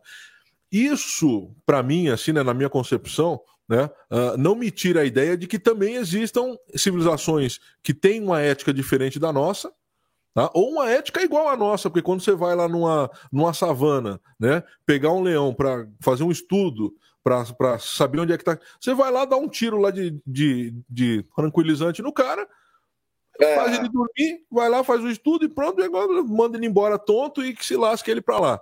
Mete um chip desse tamanho na orelha do cara e, meu, se vira é. para lá, eu fiz o meu estudo e acabou. Então, isso para mim né, é, é, é, é, não me tira a ideia de que possa ter, ter essa questão ética do estudo praticamente dito. Eu estou fazendo uma pesquisa e, meu, quero que se lasque o, o, o terráqueo, vou fazer a minha pesquisa. Mas na maioria dos casos eu acho que tem essa preocupação sim de salvaguardar. E aí o que, que acontece? Mas também não deixo de lado né, a, a, a, questão de civilizações que têm uma ideia diferente, uma ideia de hibridização, de mistura. Esses caras estão. Tem, tem algumas civilizações que, no meu modo de ver, estão fazendo algumas coisas erradas. E também uma terceira hipótese é ter o ET, né? Que a gente até falou isso em um, em um dos nossos episódios, quando falamos do caso lá do, do seu Barroso, né? Lá do Luiz Barroso, lá em Quixadá, né? Toda aquela treta que aconteceu com ele. Também eu trabalho com a hipótese do ET estagiário, cara. Entendeu? Do ET que vai cometer a caca. O que o cara, meu. É, é, o cara vai acabar. Então, eu trabalho com essas três opções aí. E faz muito sentido, assim. Não é só uma lebre, não, Arthur. Faz muito sentido. Eles não são infalíveis aliás, também, né? É, aliás, aliás, você me, você me lembrou agora esse caso que eu menciono do Bob, que está no livro do Bob Pratt, de morte e cegueira, e, é, é, se eu não me engano, é o do seu Barroso. Ele também esteve lá, ele também investigou o caso do Barroso. Então, então... Essa, essa referência. Agora, é, aproveitando o que você deu aí, tem um outro racional também interessante, é, coisas de 20, 25 anos atrás, que alguns contactados.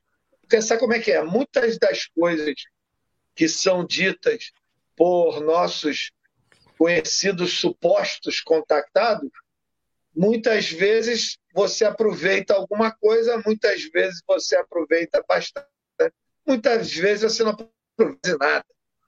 Mas uma das coisas que é, foram ditas no passado por esses é, ditos contactados, mas eu considerei bastante coerente, é que existiam essas civilizações que estão aqui já há bastante tempo, não é de agora, existiam grupos de trabalho. E esses grupos de trabalho eh, seriam assim, existem grupos que só trabalham nos oceanos. Grupos que só trabalham nas florestas. Existem grupos que só trabalham na geologia, com os vulcões, com, com as questões tectônicas. E, e existem grupos que só trabalham, existem grupos que só trabalham com a biologia. E existem grupos que trabalham só com os seres humanos. Porque é, esses grupos, se você. Outro dia até falei sobre isso, a tese antiga Vitória das Ambições seria um programa e tudo envolve esse programa, que envolve as ambições, foi de alguma maneira preparado e programado só para fazer isso, entendeu? E aí o que o, que o suposto contactado dizia era o seguinte: quando você encontrar com esses grupos de trabalho que estão com a, atenção deles voltada para algo muito específico nas matas, ou nas montanhas, ou nos mares, não se aproximem, porque esses grupos podem estar preparados para lidar com seres humanos. E aí, ao se aproximar, você vai se colocar em risco, porque eles estão ali fazendo um trabalho muito específico que não está diretamente relacionado a seres humanos, então talvez eles não estejam preparados. A tecnologia que envolve toda aquela situação pode não estar é, adequadamente preparada para interagir com seres humanos. E aí você vai acabar sofrendo problemas. Se a gente acrescentar essas pitadas de componentes a, a toda essa concepção, a gente pode chegar num racional maior. Captura, um racional na captura de animais, que eu já participei também, uh, às vezes acontece isso, porque você está procurando um animal qualquer lá da, da, da, da, tua pesquisa, e às vezes você, pelo menos a gente tem essa noção, né? Que ao mesmo tempo que você está procurando ele, ele também pode estar tá procurando alguma coisa. E na questão que quando você é surpreendido, né? Se você tiver alguma coisa para bater, é quase com reflexo, né? Então, no caso desses nossos amigos aí, a coisa pode acontecer de forma parecida. Então eles estavam lá para, quem sabe até lidar com o ser humano, mas não para ser surpreendido por um, né? Uh, tão proximamente, ou às vezes pela, pelas costas, ou para uma direção que ele não, a gente não estava esperando. Então, pelo menos com animais, isso não é tão raro. Né? Então, assim, se você tem a tua arma ali tranquilizante, né? Quando, quando você está caçando grandes felinos, por exemplo. Uh, agora, se ele te surpreender, geralmente a gente cuida para não acontecer isso. Mas se acontecer, é. com certeza ele vai levar mais tiro do que deveria. Né? Então, do que era o previsto. Era o previsto era uma dose, ele vai levar pelo menos umas quatro, entendeu? E às vezes ele pode, claro, ele pode acabar passando mal. Isso é uma química nossa, né? Então você imagina o que, que pode acontecer quando você extrapola isso para algo maior, né? É uma, é uma boa dia, né? Uma boa. Não, e vocês falando isso, é aquela coisa também, né, cara, que eu tenho na minha cabeça. A gente, eles tratam a gente exatamente igual a gente trata os animais, né, cara? Fechou. É igualzinho, né? Cara, Fechou, é, o você, é o exemplo que você deu do leão. Tem o urso polar ali, que o cara tá de boa ali tomando um sol ali na, no gelo, chega um cara, pau! O cara te pergunta que você, que você quer, você não quer? É isso, meu, entendeu? A gente trata, eles, eles tratam a gente como a gente trata os animais. E, cara, esse, esse lance de grupos de trabalho é um negócio que eu nunca tinha ouvido, Arthur. Eu acho que faz muito sentido mesmo, cara. E esse, e esse negócio de tratar como os animais, que como você falou ali, é o seguinte: é, quando você, quando o ser humano vai atrás de, por exemplo, estudar um animal lá e tal, e aí prende é, algum, coloca o chip, você não vai chegar o pesquisador não vai chegar para o animal e tentar explicar para ele o que, que ele está fazendo. Entendeu? Não, não, não, não tem como você fazer isso. É a mesma coisa, talvez, na nossa concepção, é muito difícil a gente imaginar que nós, humanos, não somos o alto da evolução. Né? Somos o, o topo, somos os mais inteligentes. E pode ser que para eles a gente seja justamente com essa. O contrário, né? O mesmo raciocínio. Sim. Entendeu? Para eles. Eles devem estar olhando e falar, coitado deles. Estão, pela primeira vez estão mexendo com a internet ali e tal. E estão achando que eles são espertos. então, pode, existe essa relação que pode, que pode e é válido. De repente, para eles, até teve um outro dia que a gente estava conversando sobre é, sobre, um, sobre o que, que a ciência entende como procurar né, é, vida e tal, e a gente procura, a gente não, nós, né, lógico, cientistas e tal, não sei o que, procura ondas de rádio né? E que pode ser uma tecnologia defasada completamente para eles, assim, tipo, é. Como assim? Defasado. Para nós, já é. é. nós já é defasado, calcula. Meu, deixa eu só falar uma coisinha para vocês. Eu não sei se. É que eu não consigo enxergar direito. Você tá com o microfone, que acho que ele tá desligado esse teu microfone. Ah, isso aqui. É, não tá rolando. Tá rolando o outro. O outro tá então, rolando enquanto legal. eu arrumo ali, eu quero. É, depende, né? Porque, por exemplo, quando você vai. É, o estudo de gorilas, por exemplo, alguns costumam realmente dar tranquilizante e tal, né? Amortecer. E já outros, que inclusive tem uma bióloga famosa, virou até filme, né? Que é mais na abordagem mesmo. Então não é que quer dizer que ele vai explicar pro, pro gorila ali que, olha, eu vou fazer o um experimento aqui. Mas tem essa aproximação sem. É, é vamos dizer assim, com a menor agressão possível. Então ela vai lá, ela sinaliza, olha, estou aqui, tá, para tentar estabelecer uma certa amizade, né, entre aspas ali. E no caso dela foi amizade mesmo, né? Vocês podem acompanhar o filme lá montando os gorilas, vocês vão ver esse, é, quase que um documentário esse filme. E é então tem essas abordagens diferentes também. O, Alessandro está fazendo uma pergunta aqui que eu achei legal, que, que é meio perto do que a gente está falando. O Cleiton vai falar: será que os seres não têm permissão para se mostrar? Então, cara, olha só, Guto, Guto e Alessandro, ou Alexandre, né? Acho que é Alessandro. Arthur. Olha só, cara, eu gosto bastante, para mim é muito, assim, é, é, uma linha de pesquisa minha já de algum tempo, tá? Uh, é, esse relacionamento seres humanos e o, os seres é, é, extraterrenos ou seres extradimensionais, né? Tem, tem, existem várias possibilidades. O que, que é o lance, cara? Esses caras eles estavam aqui, era corriqueiramente. Eu, eu tenho eu tenho como, como uma das minhas bases de, de estudo um livro muito antigo, que é um livro que é, é, foi encontrado aí algumas centenas de anos, né, cara? Ele foi escrito provavelmente antes do dilúvio, né? Que é o livro que é o livro do Eno, é o, o, livro de Enoque, tá? E ele vai relatar, ele vai, ele vai ser é, é, muito harmônico com vários outros acontecimentos que nós vemos aí, né, é, descrito por vários povos. O que, que vai rolar, cara? Vai rolar que é o seguinte, e isso bate muito com a história também. Quem estuda história aí, quem estuda geologia, vai ver que bate muito. O ser humano, cara, ele tá no período paleolítico, entendeu? O que, que é o paleolítico, velho? É o índio brasileiro quando o, o, o Cabral chega aqui tá na pedra lascada ali, entendeu? Ah, fazendo suas arminhas de osso, de madeira, o cara tá tranquilão, aí ele vai ali na árvore, cata um bagulho, come, não sei o quê. De repente, cara, esse cara sai disso para construir, velho, zigurate, pirâmide, uh, jardim suspenso. Isso é muito rápido para o processo de evolução, entendeu, Alessandro? Entendeu, Guto? Isso é muito rápido, tá? O livro de Enoch ele com, completa ou tenta completar essa lacuna, ou é uma informação que vai dizer que esses caras, em determinado momento, eles interferiram diretamente na nossa evolução, entendeu?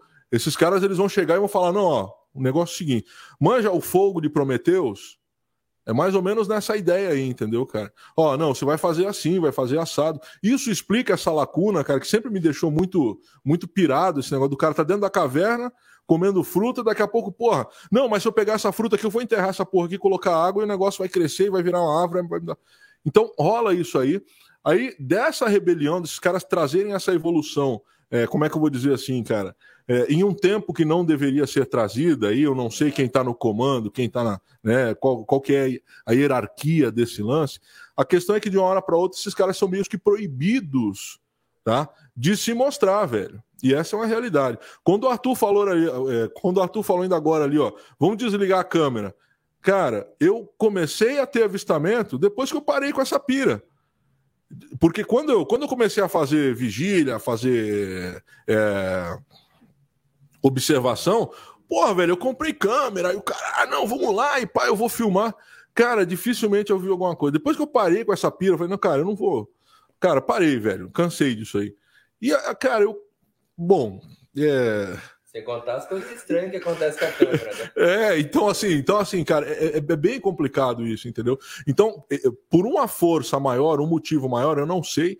Tem uma galera que fala que é a Federação Galáctica, outro fala que eu não. Não sei, velho. Ninguém trouxe essa explicação. Mas o que dá para perceber é que esses caras não podem se mostrar diretamente. Essa é a realidade. Eles não podem se mostrar diretamente. Há alguma força, há algum motivo, há algum porquê, mas eles têm que ficar nesse anonimato aí.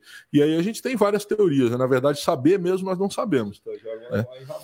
A questão é que a questão é que esses caras provavelmente eles não podem mesmo, tá, cara? Tem uma é, é, é um momento que eles são tirados do nosso convívio Tá? Então a Bíblia fala isso, né, cara? O, o, escritos africanos falam isso, escritos gregos, escritos egípcios falam isso, desse relacionamento que de repente de uma hora para outra ele acaba. Né? Os caras não podem mais aparecer e aparecem no anonimato hoje em dia. Então, Mas, eu, eu acredito bastante que tem uma, tem uma ordenação por isso. Tem aquele, é, é, até aquele lance para complementar que a gente está falando sobre os animais, né, cara? É assim, eu, na minha opinião, né? Por que, que, os caras não se mostram? Porque a gente não tem a mínima condição de conviver com esses caras. A gente não tem. Talvez vocês, talvez o Arthur, eu, a gente tenha uma consciência por trás, porque a gente já estuda, porque, mas, cara, a gente é 0,00000,1%, sabe? Você imagina, é, aí como eu falo dos animais, você imagina você, tá, você tacar uma, uma galinha numa jaula de leão, tá ligado? Você imagina você tá. A gente não se entende nem entre a gente, cara. Aí chega lá, vai chegar um ET aí, vai chegar os talibã muito louco. Ah, foda-se, taca uma bomba nesses merda. É porque eles estão falando que, pô. Entendeu? É, o ser humano não se entende, cara. Os caras estão até hoje ali guerreando por causa de um pedaço de terra. Aí você imagina um cara chegando não sei da onde, lá no sei lá. Ou oh, olha, o seguinte, pessoal, porque quando eles chegarem aqui, se um dia eles chegarem, eles vão mudar tudo, vão mudar a história, vão mudar tudo, ciência, enfim, tudo que a gente acredita, cara. Os caras falam assim, ó, vocês estão vendo aí, ó, aquela, você que é da tal religião, mano, o cara te enganou, cara, você foi enganado. O negócio não foi bem assim, foi assim, assim, assado. Sabe, pode mudar, tudo. A gente não está preparado para mudar tudo. A gente está se fudendo com a pandemia aqui que a gente tem que mudar nosso o jeito da gente viver, cara. Que é, né, que é ficar em casa. Aí chegam uns caras aqui falando de... então, meu, é, é assim, eu acho que a gente tá longe ainda como ser humano. Talvez até eu estava falando com o Arthur eu fiz um episódio lá sobre os Estados Unidos começar a mostrar, é, né, assumir lá, não sei o quê, e o Arthur falou: Meu, isso aí é para é para desvirtuar do coronavírus. Eles estão falando isso. Tem um monte de gente achou isso, né, cara? Mas, ao mesmo tempo, né, um, é um lance meu. Que, meu, os caras também podem estar tá começando a preparar, porque, cara, com os equipamentos, com a tecnologia, mesmo que a gente esteja hoje muito no, na unha do pé dos caras, uma hora vai ter um cara que vai estar tá com a lente certa, na hora certa, no dia certo, da maneira certa. É o que eu falo o caso Varginha, se fosse hoje, ia ser impossível encobertar, as minas iam sacar lá o celular e tirar uma foto com uma selfie com o ET ali no, no terreno, entendeu? É um negócio que, cara, foi por por cinco anos, mano. Caso Varginha, cara, se fosse hoje o negócio já, meu, a gente já tá hoje com ET em casa. Mas, ó, mas, mas eu vou falar para ti o seguinte, Guto. Tem muita gente que tem muito documento, velho. Tem muita gente que tem muito material, entendeu? Tem muita gente que tem muito material guardado. Você pode ter certeza disso aí. É, é, essas provas que a ciência pede, tem muita gente que tem, mas não vai Sim. mostrar nunca. É, não Essa pode. É, é, o caos. Mas tem o Arthur, que... o Arthur aí me apresentou Agora... o Marcão Leal que o Marcão tem uma história, você deve saber, Arthur, do eu não, eu não sabia isso do caso Varginha, por exemplo, que todo todo caso, do começo ao fim, tinham militares filmando. Uma hora isso aí vai escapar. Fala aí, Arthur, desses, desses, desses vídeos. É, existe, existe essa informação que em momentos é, cruciais do caso sempre tinha um militar filmando. Então, eles, esses caras devem ter horas e horas de filmes de várias etapas de, da operação, entendeu? Até porque isso acaba virando um aprendizado importante para eles. Né? Isso acaba virando padrão, protocolos de, de comportamento e de, de investigação, de estratégias para caso necessitem ser usados no futuro. Né?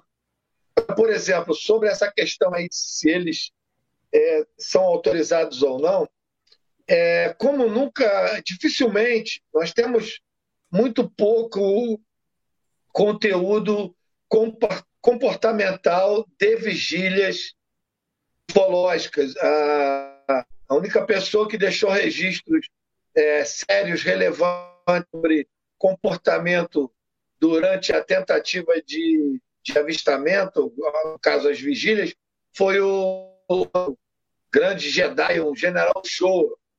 Os livros deles são verdadeiras aulas de comportamentais em relação a, aos procedimentos nas vigílias ou na hora que tem um avistamento, um contato ou coisa parecida.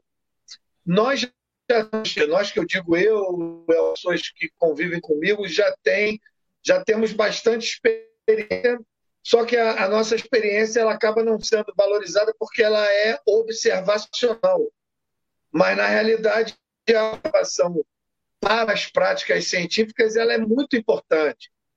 É, ela, ela é um dos componentes mais importantes da prática científica, da pesquisa de campo, da, da, da captação de dados, de informações é, na prática, né, prática mesmo a observação é, é, talvez seja a componente mais importante. E, por exemplo, nós já vemos, já estamos observando já há algum tempo, tirando é, avaliação de casos que aconteceram conosco e outros não, de que, por exemplo, é, geralmente esses seres se comportam é, diretamente relacionado à maneira que você reage. Se você está no topo de uma serra, passando a noite, para, para a tentativa do contato, se eles surgirem a uma determinada distância, dependendo da maneira como você vai se comportar, eles vão se aproximar ou não. Sim. Fora, fora o inexplicável, né? Porque aí poderíamos ficar horas falando sobre isso aqui, especulando. Toda vez que eles aparecem, é, não, não, não no firmamento e não na estratosfera, mas quando eles aparecem na região, eles interferem em vários aspectos. Eles interferem na opção de tempo, eles interferem na, na, na, na sua visão, eles interferem na audição, eles interferem até no batimento da temperatura, eles interferem no batimento cardíaco, eles interferem em aspectos físicos, físicos é, em, eles interferem em aspectos verificáveis e não verificáveis, a coisa da bolha de silêncio que você não ouve mais os grilos, você não ouve o os animais. Da pressão atmosférica, né? É, exatamente. Então, dependendo, e, eles interferem na psique, entendeu? Então, quer dizer, dependendo da maneira como você reagirá, a reação deles será é, condizente, equilibrada ou não, proporção. na mesma proporção. Até tem uma, uma história engraçada Antigamente, quando eu faço parte do grupo do Petit, a gente, pô, imagina, é, nós temos o grande Ubirajara Franco Rodrigues, que, na minha opinião, um Jedi da ufologia, né? um verdadeiro Obi-Wan. É, é, o, o, o, o Ubirajara ele sempre teve uma opinião em relação a, a nós que andamos atrás de UFOs por aí. Ele sempre falou: isso é extremamente top Imagina você por aí na tentativa de se aproximar, de ver um objeto desse nível. Isso é extremamente utópico, mas como a realidade ela, ela tem preferência, como nós somos insistentes, somos chatos e somos perseverantes, a gente acaba ganhando no cansaço, entendeu? É uma questão estatística, é frequência e sequência. Quanto mais você vai para locais de incidência, mais são, é, maiores são as suas chances de ver alguma coisa e ser surpreendido e se aproximar de alguma coisa. Então é o seguinte, é, guardando essa, é, essa, esse conceito de que já é muito utópico, é, você imagina quando você dá a sorte de estar na presença desse fenômeno e às vezes a curta distância. Então, por exemplo, antigamente nós, imagina, se hoje já é o top, 2020, sem 88, 89, nós passávamos no em claro, um frio do cão, tinha a disputa de quem suportava mais o frio para tentar ver alguma coisa. E tanto insistência, a gente acabava realmente presenciando o fenômeno, como várias vezes tivemos a oportunidade de presenciar. Nessa época, eu desenvolvi uma coisa que eu não sabia explicar, hoje, até hoje eu não sei explicar. Sempre antes do, do, do aparecer, eu comecei a desenvolver uma, uma angústia. Eu sentia uma angústia muito forte. E, e eu não atribuía isso a reflexos psicológicos. Eu atribuía isso a interferência eletromagnética. Provavelmente, aquela tecnologia ela interfere eletromagnética em alguma área do cérebro e aquela área do cérebro reage da forma que lhe cabe. Nesse caso, reagia na forma de uma angústia, se fosse uma microdepressão e tal. Inclusive, tinha alguns componentes que começavam a perceber isso. Tinha uma amiga nossa, ela sempre quando estava no topo da montanha, no grupo na escuridão, eu sentia aquela coisa, ela falava, você, tá o que, que você está sentindo? Eu falava, eles estão chegando. E aí acabava que algumas vezes se confirmaram, não foram todas, mas algumas vezes se confirmaram de eles aparecerem, entendeu? Depois eu perdi essa questão, nunca valorizei isso, nunca achei nada de. E há pouco tempo eu voltei a, a ter essas sensações, só que aí o Júlio meu grande parceiro, Júlio Ferreira, de, de Vigília, aí ele já me sacaneava direto, porque às vezes a gente estava na escuridão, no meio da nova, pô, tô sentindo aquela, aquela angústia, e eu começava a levar a sério, ele virava para mim e falava assim: vai começar a viadagem. e, aí a, a, gente ria, e aí quebrava aquela, aquela frequência, e às vezes você eles não aparecem, mas isso não quer dizer que eles não estejam na área. É. Também essa questão. Você aprende com o tempo a perceber a energia de que eles podem estar não, mesmo que eles não se mostrem fisicamente. Você fica só na energia, na percepção. Não, eles estão na área. Você sente aquilo claramente. Porque eu, eu vou te dizer, pode, não, não quero que pareça parte, mas depois que já teve um determinado número de experiências, você é, você começa a ter várias convicções, por exemplo, quando é o fenômeno de verdade, você não tem a menor. Não tem aquele negócio, ah, não sei, será? Quando é, meu, quando é mesmo. Não tem a menor dúvida. Eles te botam logo de cara, você fica logo subjugado. Entendeu? E aí, quando você aprende a lidar com essa força, essa da presença deles, você começa também a identificá-los de outras, de outras formas. Entendeu? Então, isso um dia, um dia, se eu tiver paciência, eu vou colocar tudo isso é, em texto para isso virar bibliografia, para virar conhecimento. Tem que fazer um livro, isso, aí o guia da. É, isso, isso são apenas percepções práticas que você vai desenvolvendo ao longo dos anos, afinal de contas, nós já estamos com mais de 30 anos de pesquisa de campo, entendeu?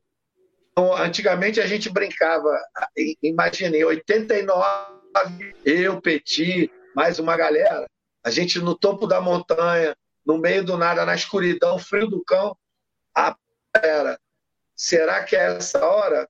Quantas pessoas no planeta estão fazendo exatamente o que nós estamos fazendo? Então, naquela época, os palpites eram números bem pequenos. Hoje não, hoje já apesar de que ainda é pouco, mas hoje tem muita gente fazendo pesquisa, fazendo vigília. Entendeu? Eu assim imagino, né? Imagino tá que hoje o número é muito maior. Hein, Arthur? Mas eu. Ah. Não, tá aí, ó, tá aí uma dica aí, né, para você, cara. Tá, o guia da investigação ufológica, dando todas as dicas aí, maravilhosas. Escuta, a gente está chegando em uma hora e meia é, de live aí. Vamos então fazer as considerações finais aí. O primeiro. Ah, ah, ah, eu vi que a Lala entrou. A Lala perguntou alguma coisa? Lala? Eu vi. É que ela, ela foi que perguntando ela dentro dos assuntos aqui, cara. Eu vi depois. Tem alguma pergunta, Lala? Se tiver, olha, a Lala mandou aqui, ó.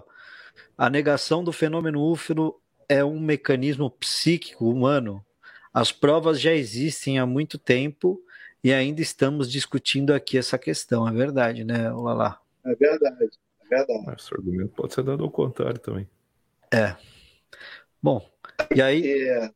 E aí, então, vamos dar então as considerações finais aí para a gente não estourar muito. Fala aí, Arthur. Beleza. Você, eu queria agradecer aí todo mundo, né? Deixa eu falar aqui, eu vou, vou agradecer vocês. Primeiro botecão legal pra caramba. Vamos ver se a gente faz mais aí, né, meu? Ficou bem legal, o pessoal participando aí. Queria agradecer a Lala, ao Alessandro que participou, a Belisa, quem mais aqui? Vinícius Pacheco, Mauro Lenhaioli.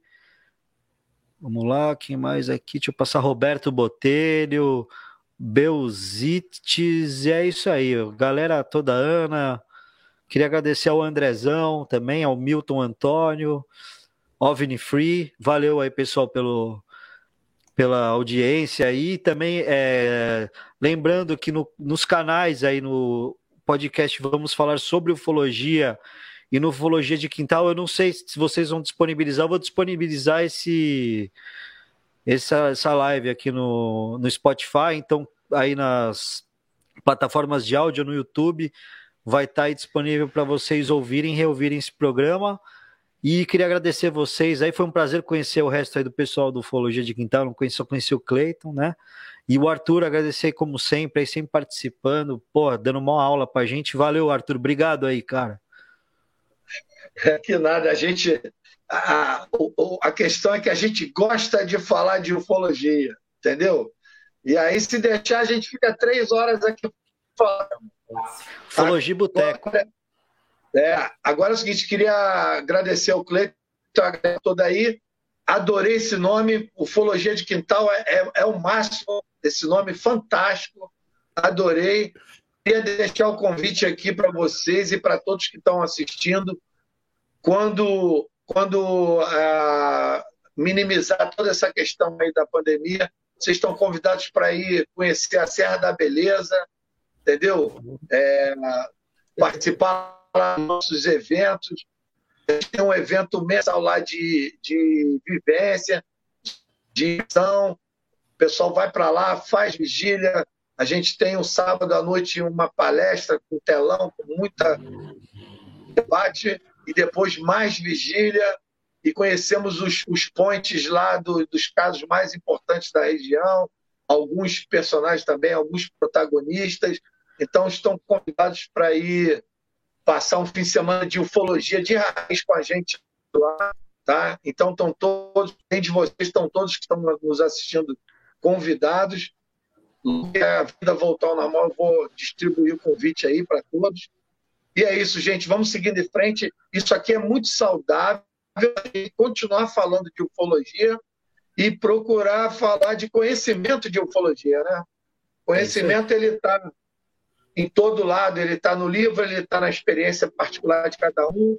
Ele está também na, na, na, na internet. O conhecimento ele está espalhado. Tem que tirar o bom proveito né, do conhecimento da ufologia. Muito, Ô Arthur, você estava falando dos eventos aí na, na Serra da Beleza. Eu, pô, tive a oportunidade de conhecer. Cara, ó, vocês aí que curtem ufologia, estão assistindo a gente também, o pessoal do Forja de Quintal, meu, vá na Beleza da Serra, cara. Na Serra da Beleza, que é um que é uma pousada que tem lá que fica no topo ali da Serra da Beleza, que você tem uma vista maravilhosa, baratíssimo, uma comida de forno a lenha, cara, puta, é um, você passa o fim de semana, o feriado perfeito ali, cara. E ainda tem esses eventos do Arthur lá, cara, que, porra, deve, deve ser mal viagem isso aí. A gente tava até na. Eu tava falando com a Lala, que a gente fez uma live das mulheres na ufologia, que a Daniela é cantora, a Lala é cantora, eu também toco, o Cleiton toca também. Pô, vamos fazer o evento Música na Serra da Beleza ali, ufologia, cara. Fechou. Pô, vai ser a coisa mais maravilhosa, meu. Né? E valeu aí vocês aí, cara, pelo, pela participação e pela parceria, viu? Excelente ideia, excelente ideia. Valeu. Fala aí, o Cleitão, pessoal. Gente, o negócio é o seguinte: foi um prazer participar com vocês. Eu, eu, eu gostei muito da participação do Arthur no, no que diz respeito a mostrar o que é verdadeiramente um ufólogo raiz. O cara que tem experiência, o cara que sabe do que está falando, um cara que já teve avistamento, que já teve contato, que sabe do que está falando. Isso é importante porque tem muito ufólogo que tem essa experiência que o Arthur tem, mas fica caladinho. Tem muita gente que faz isso. O Arthur veio aqui e deu cara a tapa. Arthur, um abração, um beijão no teu coração, nego. Nós vamos fazer um episódio com você depois lá, hein? E Beleza. vamos esperar agora voltar, né? O próximo botecão aí, né? Ufológico aí. E que, cara, muito show de bola, né? Não tem nem palavra para falar, tô emocionado. Vou passar para frente aqui. Não, só quero agradecer também, fazer das minhas palavras o que o Cleiton acabou de dizer. Agradecer ao Guto também. Aliás, eu não era, não gostava de podcast, não é que eu não gostava, eu não, não ouvia. E o teu foi o primeiro que eu maratonei, Guto. Porra, de cabo a rabo. Até tinha umas perguntas para te que fazer, honra. mas não vai dar tempo, vai ficar para o próximo Botecão, tá? E parabéns pelo seu trabalho e obrigado de novo, Arthur. Valeu, obrigado a você. Cara, eu só posso agradecer mesmo. Realmente o teu, teu podcast, cara, é, é muito legal mesmo. Eu, a gente que, que, que tanto faz, tá tentando fazer ali, é o nosso é, conversando sobre um assunto que a gente gosta e tal, a gente também acaba consumindo muito, né? E o teu, a gente acabou se deparando e, meu, já maratonei tudo o teu podcast já e tal. Obrigado. De verdade. Aham, uhum. e, pô, agradecer o Arthur, que é mestre, né, cara? E aí a gente só, quando a gente tá na frente do mestre, a gente só escuta, agradece e fala obrigado pela aula aí ao vivo. Quem, como, diz, como diria o Faustão, quem sabe faz ao vivo. Né? É. e o Arthur é um monstro nisso aí. Parabéns, Arthur. Valeu. Fala aí, obrigado, obrigado. Obrigado aí, mas a gente tem muito para aprender ainda e a gente aprende quando a gente é, divide, né? Quando você divide, na realidade, você está multiplicando. Então, a gente tem, tem muita coisa para aprender e para fazer pela ufologia. Vamos, vamos nessa. Vamos nessa. E, é isso aí, ó. Eu queria aqui, ó, falar para vocês aqui, ó, que eu, a gente estava conversando, estava falando com o, o Cleiton essa semana, né, cara? O Arthur ele fica puto que eu, que eu meto pau nos caras aqui. eu, eu, é o seguinte, eu tava falando com o Cleiton essa semana que é muito legal a gente compartilhar informação. Ufologia, para mim, é isso: compartilhar informações, né? Então eu sempre falei, mano, e falo em todos os episódios que eu faço, o Arthur é o único cara que deu a mão, velho, que ele me apresentou todo mundo, que fala, que faz não sei o quê.